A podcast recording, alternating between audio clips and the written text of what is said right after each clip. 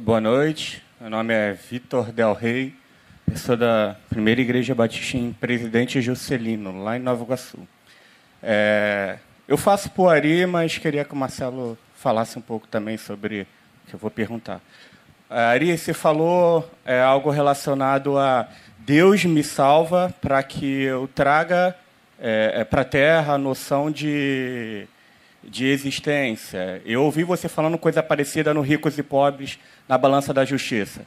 Ou seja, a gente tem uma sociedade, essa sociedade ela precisa se reencontrar, como se nós, cristãos, trouxéssemos para a sociedade que outrora perdida a noção de existência, a noção de sociedade que vem de Cristo. Porque nós examinamos a Bíblia, a gente recebe a revelação de Deus e através dessa revelação a gente sabe que tipo de sociedade Deus quer que a gente seja. A pergunta é o seguinte: é, dentro do ricos e pobres, se, no, no finalzinho você sai com uma ideia de é, gostaria que os economistas cristãos se juntassem e pensassem no modelo de economia que atendesse a sociedade brasileira. As administradoras, enfim, você vai pegando algumas categorias e, e, e vai trazendo à baia essa noção de, bom, como cristão, vamos nos unir, vamos pensar num programa que atenda a nossa sociedade, porque a gente acredita saber o que é o melhor, porque a gente recebe isso de Deus. A pergunta é a seguinte: já existe esse grupo? Eu sei que existe uma Missão na Íntegra, que são pastores, são teólogos. A gente vem aqui como líder, é, é, aprende alguma coisa com vocês e replica nas igrejas. Mas essa ideia que você trouxe de juntar esses profissionais para repensar esse modelo de sociedade, isso já é uma verdade ou foi algo que você lançou a ideia? Por exemplo, eu faço isso com alguns amigos jovens, mas eu queria saber se existe isso é, da parte de vocês. E eu gostaria também que o Marcelo falasse da importância da, da vocação. Como nós, jovens, é, é, quando entra no nosso curso superior ou técnico, é, como a gente pode unir as forças e, e trazer isso para a perspectiva cristã e ajudar as outras pessoas. Eu queria saber a importância que você vê na nova formação dos jovens. Eu estudo ciências sociais e quando eu escolhi a minha graduação, eu falei, Deus, eu só quero fazer alguma coisa que sirva é, é, para ajudar a comunidade onde a minha igreja está inserida. E Deus entendeu para a minha vida, o que seria melhor para a comunidade seria ciências sociais, eu já tenho utilizado. Mas, enfim, gostaria que vocês falassem um pouco da de vocação em geral. São duas perguntas. Primeira para o Ari. Bom, é, não tem esse grupo. É, não conseguimos ainda despertar nos nossos, uh, pelo menos se tem o grupo, eu não, eu não, não fui comunicado. Agora, nós ainda não conseguimos, nós não conseguimos reunir esse grupo porque não tivemos ainda procura a, a, algum tipo de adesão nessa, nessa linha, que seria ah, como é que a gente, como economista, como taxista, como é, pedagogo, como sociólogo, filósofo, pensa o mundo como advogados, médicos, administradores, como é que a gente pensa o mundo a partir da, da visão do reino de, de Deus, que é a justiça, esse estado de coisas de igualdade humana, partindo do, dos princípios bíblicos. E o princípio bíblico uh, é o jubileu,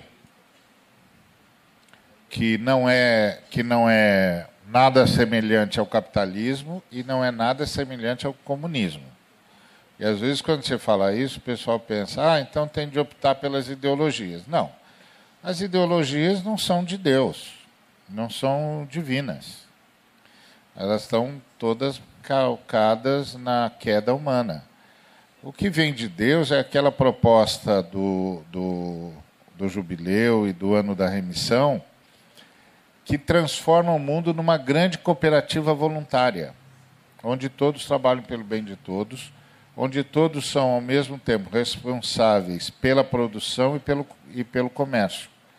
Porque, a rigor, no mundo capitalista, só tem comércio entre os senhores da economia. E no mundo comunista não tem comércio, tudo está na mão do Estado. Nenhuma dessas propostas é proposta de Deus. Deus não passa nem pela concentração do Estado e nem pela, pela, ah, pelo monopólio do capitalismo, porque o, o, capitalismo virou esse monopólio mesmo. Sem um, sem, a, a Oxfam acabou de, de soltar uma informação que 84 pessoas têm metade da riqueza do planeta. 84 seres humanos. 84. Aqui deve ter mais de mil pessoas. 84 tem metade da riqueza do planeta. São trilhões de dólares. Calcula-se o quê? Que o planeta deve ter aí uns 40 trilhões de dólares de riqueza, mais ou menos, sei lá. Metade é de 84 camaradas. O resto fica distribuído entre. É, deveria estar distribuído entre os outros 7 bilhões de, de, de seres humanos e menos 84. Não é? Mas. Mas não está, porque 121 caras, o que deve incluir esses 84, controlam as 141 é, organizações que controlam todo o comércio do mundo. Então é óbvio que esse não é um sistema de Deus. Também não é um sistema de Deus, um sistema concentrado no Estado é, de economia centralizada em que todo mundo é, trabalha para um Estado que acaba locupletando a, no, a nomenclatura. Ou seja, os caras que controlam o Estado. Dá no mesmo, né? Na, são são o, o, os extremos. E como dizia o Tomás de Aquino, os extremos se encontram. A, o projeto de Deus passa pelo jubileu e pelo ano da remissão.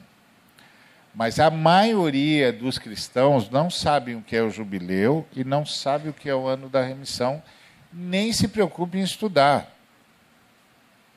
Porque é, é, aconteceu um negócio muito triste com a igreja.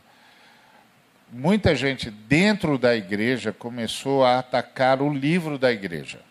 Inclusive, muitos teólogos atacam um livro da igreja. Então, ah, ao invés de tirar toda a sabedoria que tem no livro, passa grande parte da vida tentando reescrever o livro. Uma vez eu conversei com um amigo meu, teólogo liberal, e eu disse para ele: Sabe por que, que eu escrevo mais do que você?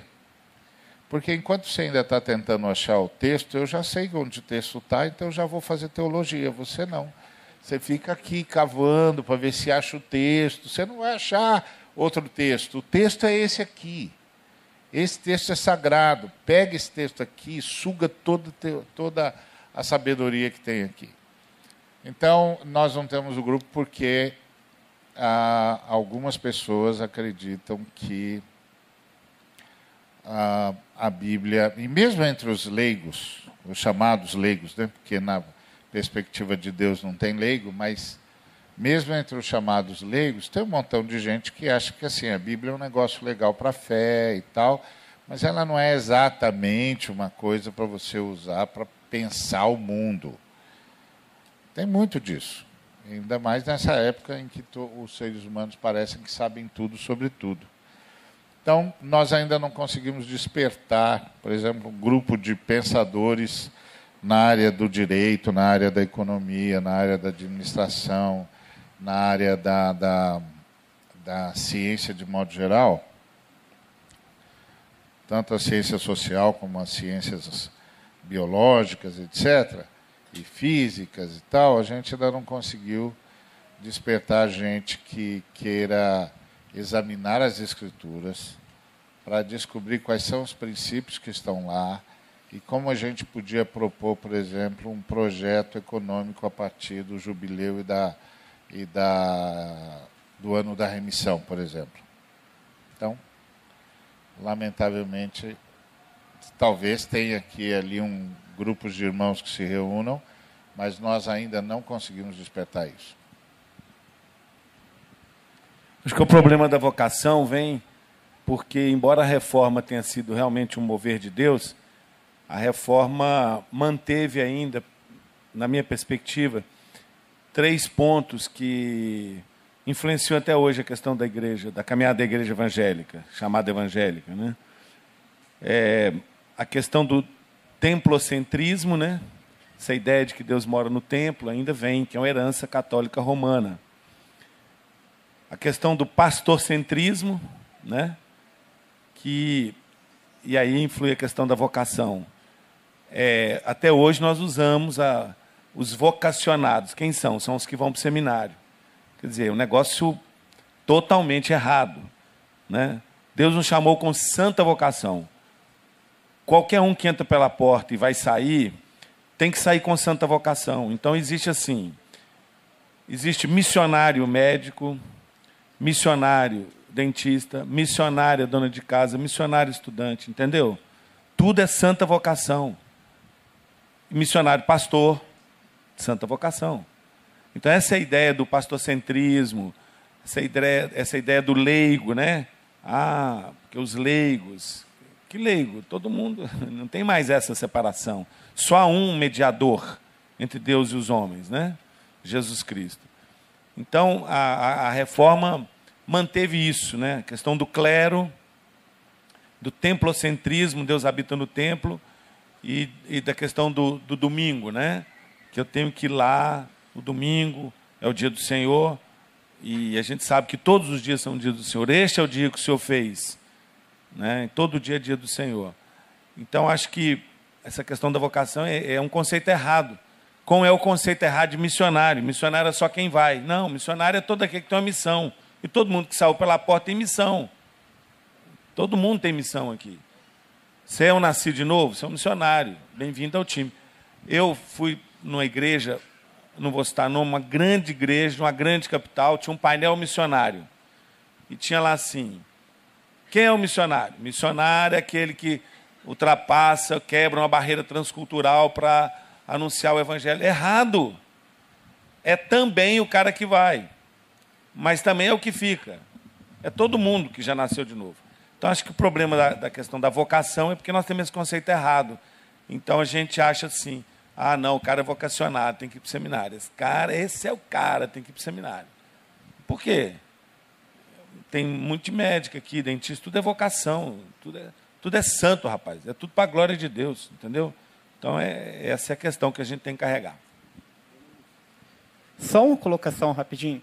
É, eu escuto vocês falando muito de é, fim, se meio, meio para chegar ao fim. Só, só, uma pergunta. Você, Neil, você, Ari, Neil, Ed, vocês são kantiano, embora eu acho que ele beba em Paulo? Não, Kant era protestante, então tem um bocado de categoria que o Kant usava que está em Paulo. E como nós somos evangélicos, protestantes, reformados, e, e a reforma é basicamente em cima de Agostinho, e Agostinho é basicamente em cima de Paulo, a gente cita um bocado de coisa que o Kant tentou botar na filosofia. Então, não é a gente que segue o Kant, é o Kant que segue a gente.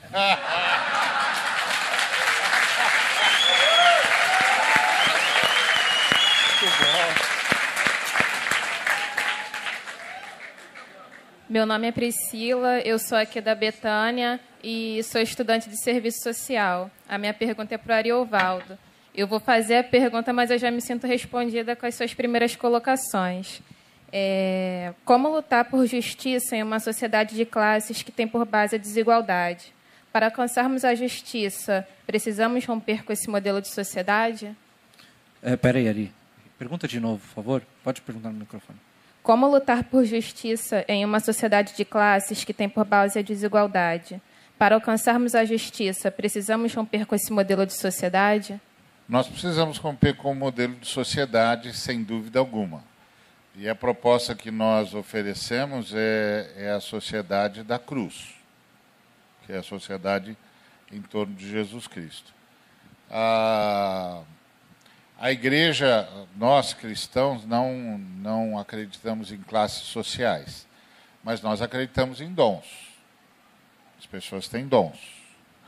Então, é, tem gente que tem dom de ensino e tem gente que tem dom de presidir, tem gente que tem dom de negócio, tem gente que tem dom de organizar os recursos os recursos econômicos, tem gente que tem dom de, de organizar os recursos humanos, tem gente que tem dom de, de ensino, tem gente que tem palavra de sabedoria, tem gente que tem palavra de ciência, etc. Só que como é que nós resolvemos a diferença dos que para que a diferença de dons não se torne uh, uma construção de classes? Nós entendemos que todos os dons são para o outro é para abençoar a comunidade. Então nós temos de mudar, de mudar a, a ideia de uma sociedade que, em que as pessoas trabalhem para si, para se tornar uma sociedade em que as pessoas trabalhem para o outro. Inclusive a ética de trabalho na igreja é muito é muito é interessante porque ela diz Aquele que furtava, não furte mais, antes trabalhe para ter com que acudir ao necessitado. E é interessante, porque se esse texto fosse assim, aquele que furtava, não furte mais, antes, ter, antes trabalhe para ter com que pagar as suas próprias contas, a gente já ia achar legal. Mas o texto não diz isso. O texto diz, antes trabalhe para ter com que acudir ao necessitado. Ou seja, ladrão é o sujeito que lesa o outro no seu patrimônio Trabalhador cristão é aquele que constrói patrimônio para os outros. Então, isso aqui é o contrário de ser ladrão. Na, na fé cristã, o contrário de ser ladrão não é ser honesto. O contrário de ser ladrão é ser alguém que trabalha para gerar patrimônio para outros. Então, é, é, é uma, uma visão de serviço. Então, onde tiver visão de serviço, a classe desaparece. Essa é a ideia o, o, eu vi o, o Neil, a gente estava lá em cima, o Neil contou a história de uma pessoa, de uma igreja que ele foi lá pregar, e que o cara ficou em crise por uma frase que ele falou num dos sermões dele, em que ele disse que um sujeito que é abençoado e não repassa a bênção que recebeu, não é um sujeito abençoado, é um parasita, porque pegou e guardou. E não era para pegar e guardar, era para pegar e distribuir porque a nossa oração é o pão nosso. E o pão nosso não é uma fila indiana de todo mundo recebendo um pãozinho. O pão nosso é um grande pão em que todo mundo tem acesso. Então o Espírito Santo distribuiu isso de tal maneira que alguns têm os dons de fazer o pão e outros têm o dom de distribuir o pão, mas o pão é para todo mundo. Então é, é, a gente tem de romper com esse modelo de sociedade individualista e tende a romper com esse modelo de sociedade é, classista, que gera classes, que gera poderosos e, e despossuídos, poderosos e, e é, famintos. A gente tem de romper com essa, com essa sociedade. Agora, a gente não tem de substituir isso por uma sociedade em que o Estado é tudo. Nós temos de substituir isso por uma sociedade em que o ser humano é tudo. O ser humano é tudo. Então, eu tenho de distribuir, eu tenho de criar, de ter em minha consciência de que eu sou um canal de, de sustento do, da sociedade. E assim sucessivamente, cada um de nós. Então, todos trabalham por todos. É uma sociedade cooperativada. Então nós temos de fazer isso. Agora, é, a sua pergunta é: temos de romper com essa sociedade? Temos. Nós não podemos alimentá-la, não podemos elogiá-la, não podemos favorecê-la. Nós temos de denunciá-la o tempo todo. O tempo todo nós temos de denunciar. Se nós estivermos no, lado capitalista do mundo, nós temos de denunciar o capitalismo. Se nós estivermos do lado comunista do mundo, nós temos de denunciar o comunismo. Nós temos de denunciar todo sistema que não tenha o ser humano como centro da sua vocação, a partir da glória de Deus, a partir da vontade de Deus, a partir da, do reino de Deus. Nós temos de denunciar, porque nós estamos diante da idolatria, sempre. Então é preciso fazer uma ruptura assim. Sem ruptura não, não dá para pra, pra praticar a, a justiça. Embora a pergunta tenha sido para o Ari, eu, eu, posso ter um, um, um pequeno comentário, Priscila? É, pô, o Ari falou tudo. E eu queria só, dentro dessa fala dele, que nós pensássemos exatamente isso. Quando a gente decide ser seguidor de Cristo, gente, nós vamos bater de frente com o sistema. No nosso caso, o capitalismo, que é onde nós estamos inseridos, correto? E aí, Jesus é claro: ninguém serve a dois senhores. Ou você vai servir a um e desagradar a outro, ou vice-versa. E o que está acontecendo? Infelizmente, dentro do sistema chamado Igreja Evangélica. Claro, gente, louvado seja Deus. A gente vê aqui e ali, a gente estava até conversando, muita coisa legal que está acontecendo. Mas, infelizmente, no geral hoje, nós, a partir da minha própria vida, tá? a partir da minha própria vida, e a partir da igreja onde eu atuo, eu estou vendo sinais dos valores capitalistas dentro da igreja, mano. na minha vida. Eu tenho três filhas, todas três se casaram. Eu moro numa casa. Eu, eu fui ver, sabe quantas televisões tem na minha casa? Para eu e minha esposa? Tem cinco. Tem cinco. E a gente vai vivendo com isso, a gente não se atenta. Quantos computadores tem na minha casa? Para duas pessoas. Outro dia eu fui fazer uma limpeza no escritório. Eu vi 12 computadores. Eu falei, tem uma coisa errada. Nós trabalhamos numa missão, numa organização, como é vamos fazer com 12 computadores? Entrei em crise. Entendeu? Então, porque a gente fica falando do sistema, pá, pá, pá, e esquece que nós estamos criando essas celebridades todas dentro do meio evangélico, sustentando essa turma toda. Gente que cobra 100 mil reais para cantar uma, 50 minutos. A gente paga para isso. E a gente repete exatamente os valores do sistema capitalista dentro da, da, das nossas comunidades e na nossa própria vida. Olha, gente, seguir Jesus, já dizia o Caio Fábio, é o mais fascinante projeto de vida, concordo. Mas também é o mais desafiante, porque vamos bater de frente com o sistema. E vamos bater de frente mesmo, porque o sistema está aí e a pata do sistema, a pata do sistema, do inferno dentro da igreja, chama-se teologia da prosperidade, que é o eu no centro. É justamente o contrário do que o Ari falou. Inclusive as músicas. Já viu as músicas tudo na primeira pessoa do singular? Não é, não é pão nosso, não. É para mim, para minha casa, para minha família, para tudo. É tudo na primeira pessoa. Não é? Então, se a gente quer romper, a gente tem que começar olhando para a nossa própria vida. O que, que eu sou? Eu sou um seguidor de Cristo? Eu vou bater com o sistema. Eu vou bater com o sistema. E aí começar a olhar para a igreja onde nós estamos, e para a nossa, para a nossa família, para dentro da nossa casa. Senão a gente vai estar falando de um negócio lá assim, mas a gente mesmo não está. A gente mesmo está dentro, sofrendo todos. E Paulo falou: não vos conformeis com este século. Falei, não pensem da mesma maneira que o mundo está pensando. E nós estamos pensando igualzinho o mundo está pensando, gente. E isso é que é a tragédia. Essa é a tragédia. Nós pensamos igualzinho. Pensa na sua vida. Eu comecei a fazer uma, uma pesquisa sobre essas propagandas que a gente recebe em, em carro.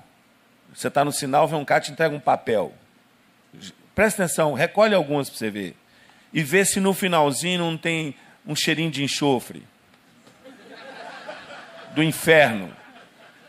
Outro dia eu recebi uma assim, bacana, falando de um carro maravilhoso, pá, pá, pá, pá, e a perguntinha do inferno: Você vai se contentar com menos? E vem a Bíblia e fala: Você tem que comer com o que vestir? Já está no lucro. É, se teve roupa para vestir, já está no lucro. Escolheu sapato, já está no lucro. E aí, a pata do inferno que vem para dentro da igreja, chama teologia da prosperidade, fala assim: você merece, você é filho do rei. Entendeu? Então, a gente tem que ter uma, uma postura crítica com relação a essas coisas. Porque é aquilo que o Ari falou, é a palavra, gente. E, infelizmente, tem 25, 30 anos que a palavra foi tirada do centro de tudo que é culto e de tudo que é reunião. E a fé vem pelo ouvir e ouvir da palavra. Então é casa construída sobre a areia, não tem alicerce. Não tem palavra. Entendeu? Então, chega. Tá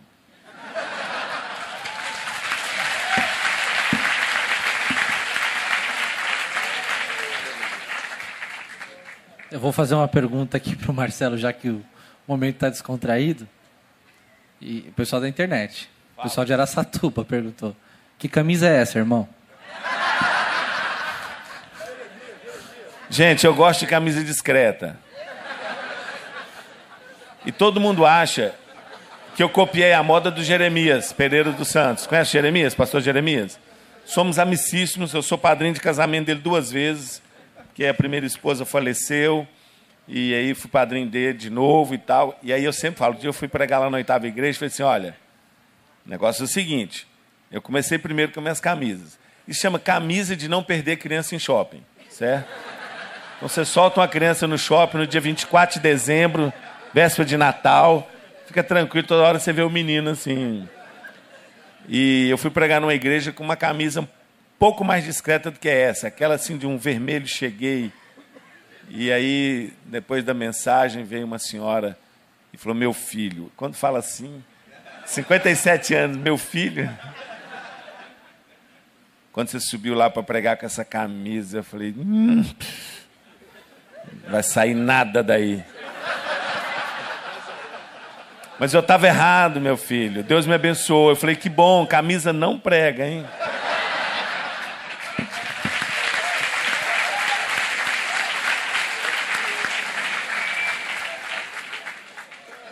Boa noite. Meu nome é Weberton, sou pastor local na comunidade cristã Tabernáculo Águia em Nova Iguaçu. E uma pergunta para os dois, né? Tendo que Ari falou sobre justiça que é um estado de coisa onde todos os seres humanos desfrutam de tudo que Deus é e de tudo que Deus doa, o prover. E venho acompanhando vocês pela internet.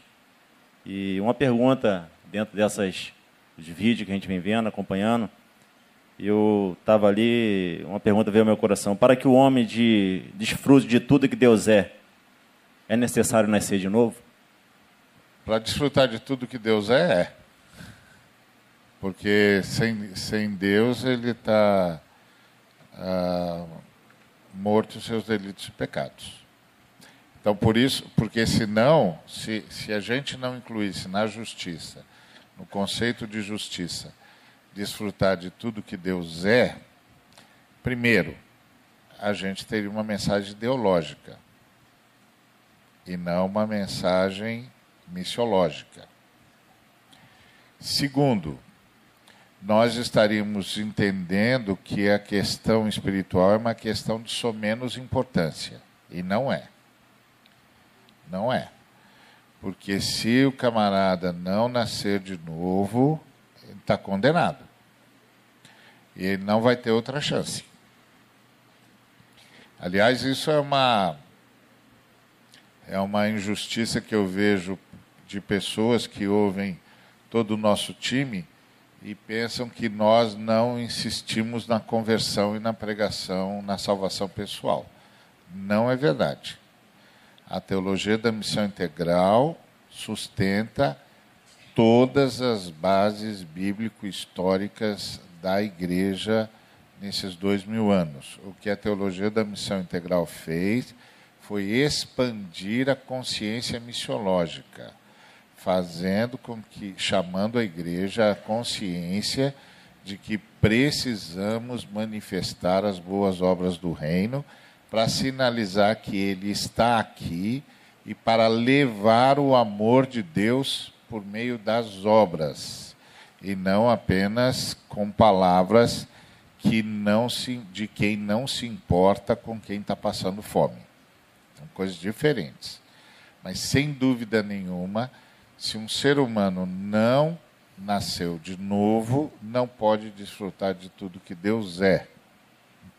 E, e, nem po, e nem vai conseguir desfrutar direito de tudo que Deus provê, porque grande parte do que Deus provê depende necessariamente do relacionamento de Deus como ele é.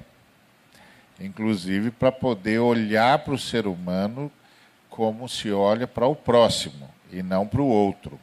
Porque esse é o grande golpe da fé judaico-cristã na tradição greco-romana. A tradição greco-romana transformou o ser humano que está do meu lado em o outro. E o outro é aquele que é diferente de mim, que não tem o que eu tenho e não pode ter, porque é o outro. Mas a fé judaico-cristã transformou a pessoa que está do meu lado em o próximo.